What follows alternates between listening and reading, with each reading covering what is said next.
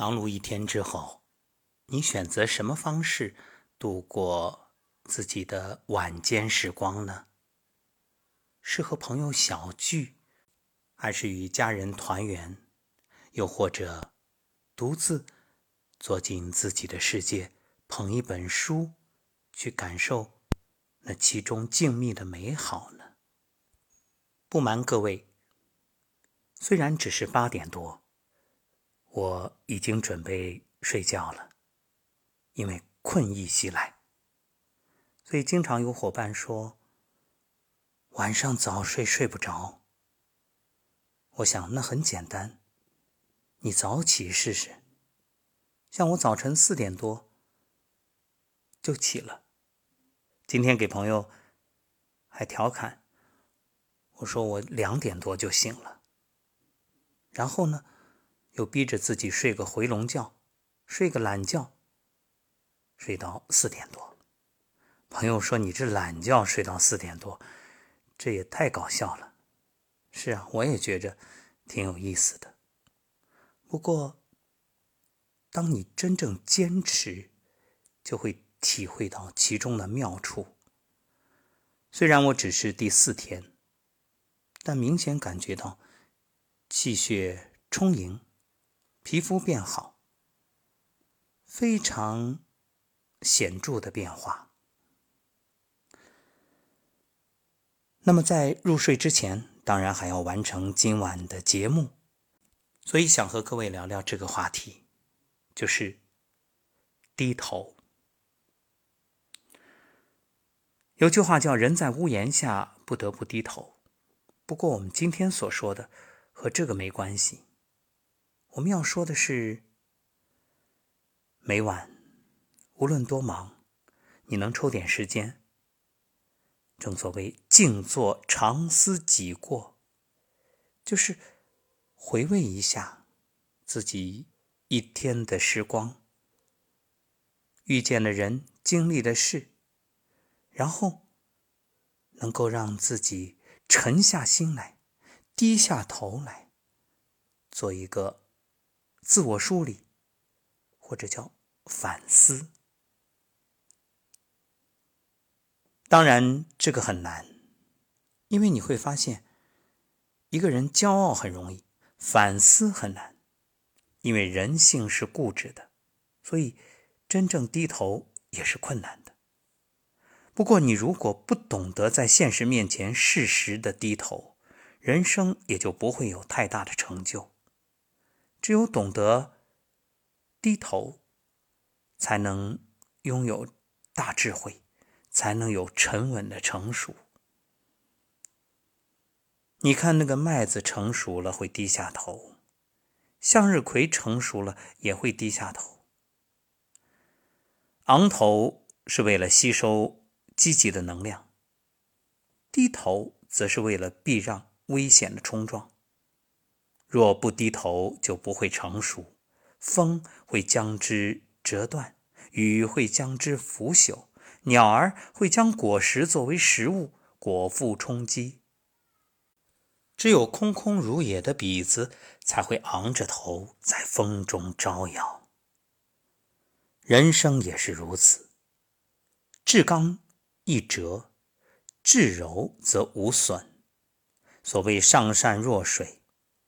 这是最好的选择，既可以利万物，又能高能低，能屈能伸，如此才得以长远。所谓低头，是适时、恰当、得体的选择。所谓识时务者为俊杰，其实成熟就是辩证兼得。你不能一味的追求一成不变的态度，生活中。如果一味昂着头生活，那就会给人一种趾高气扬、不可一世的感觉，让人敬而远之。时间长了，人们就会觉得这是一种傲慢、无礼、目中无人。于是，即使你取得了成绩，也不被认可，或者会受人排挤。同样的，如果现实中一味的低头，会给人一种懦弱无能、胆小怕事的感觉。别人也会欺负打压，久而久之让人看不起，而作为另类处理。所以，我们说是适时的低头，这不只是一个动作，更是一种智慧，是一种心态，是豁达的胸怀，是忍的境界。适时低头，不是委曲求全的懦弱，而是留得青山在，不怕没柴烧的深谋远虑。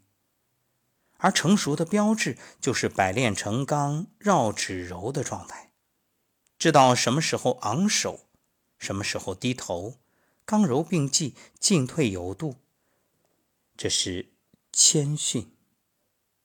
俗话说：“懂得低头，才能出头。”有时稍微低一下头，是一种宽容，是从容，也是竞争的避让，生存的智慧。留一点存在的机会，才有。出头的可能，有时低头才能看见幸福，也才能看见不足。仰望的幸福不是幸福，低头看看身边真实的生活，才是属于你的幸福。若总是昂着头，不会看见自己的缺点，适时的低头反思，自我反省，发现不足，才能自我完善，不断进步。人们大多不愿低头，总是直来直去，硬撑强做，一直奉行宁可玉碎不为瓦全的精神。到最后呢，伤害了别人，也断送了自己。还有的人把低头看作耻辱和退缩，总觉着刚猛直才是英雄行为，才是真汉子。做事呢，横冲直撞，锋芒毕露。却不知，即使最硬的弓拉得太满，也会折断；更不知，即使最美的月亮，也会有盈亏之自然之道。所以，适时低头，需要我们的人生有弹性、有韧性。低头避让，是为了更坚定的前进。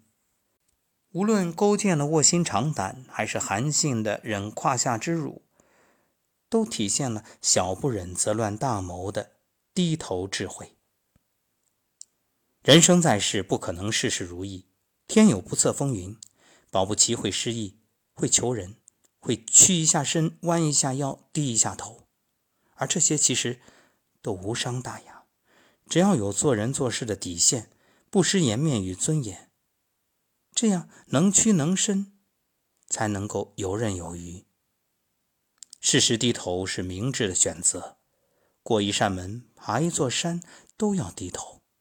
当一根棍子横扫过来，你会自然的选择低头，放低身段，否则受伤的一定是自以为是的那个人。懂得低头，会看清脚下的路；懂得低头，路边的野花也会是你的鼓励；懂得低头，才能忍辱负重；懂得低头，便见水中天；懂得低头，是人生的风度和修养。人生路途荆棘遍布，相信低调做人，信奉一句“虚心竹有低头叶，傲骨梅无仰面花”，我们的人生或许会走得更顺利、更长远，也会拥有宽容大度的成熟与智慧。若人在低谷，无力回天，不妨低下头来，也许会看到一丝光亮，为自己打开另外一扇窗。如果生活中懂得适时低头，生命就多了一份韧性，一份张力，一份成熟。感谢作者无名，无名却有理。愿你我都能学会低头。